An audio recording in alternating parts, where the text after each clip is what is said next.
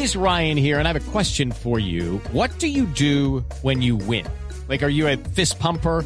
A woohooer, a hand clapper, a high fiver. I kind of like the high five, but if you want to hone in on those winning moves, check out Chumba Casino. At ChumbaCasino.com, choose from hundreds of social casino style games for your chance to redeem serious cash prizes. There are new game releases weekly, plus free daily bonuses. So don't wait. Start having the most fun ever at ChumbaCasino.com. No purchase necessary. BGW. Void were prohibited by law. See terms and conditions. 18 plus.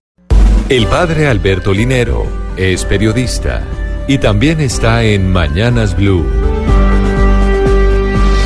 6 de la mañana, 48 minutos. Desde mi lectura personal del Sermón de la Montaña, siempre he creído que hay que perdonar, que el sentido de la vida es proexistir.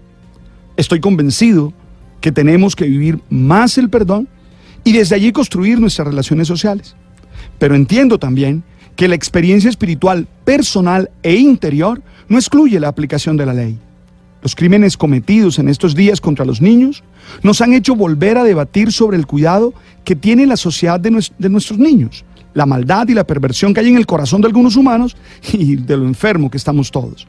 Ante esto, se ha vuelto a la discusión sobre la cadena perpetua, mm, en principio para violadores de niños, que está prohibida por la Constitución colombiana en el artículo 34.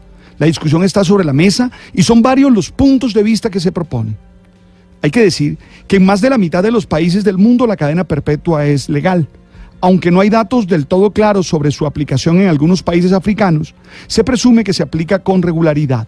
La idea de que algunos delitos y crímenes representan tal peligro para la sociedad que las personas que los cometen deben ser recluidas de por vida parece estar mucho más extendida que la idea de que la cárcel debe ser un proceso para reformar a quienes rompen la ley para que puedan volver a la sociedad habiendo cambiado.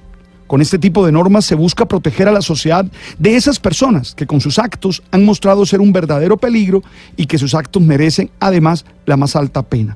En el cristianismo existe el principio de la oportunidad de cambio en todo momento de la vida. Creemos que las personas somos capaces de cambiar y que todo ser humano, sea cual sea la gravedad de lo que haya cometido, puede ser rescatado. Sin embargo, esta enseñanza, insisto, no implica que las leyes no se apliquen, sino que se tenga siempre en cuenta esta capacidad de reparar, de cambiar y de transformarse. No se puede confundir la experiencia espiritual del perdón con la aplicación de la ley, con lo cual el tema no se queda exclusivamente en la reclusión y el tiempo de condena, sino en la forma de la misma.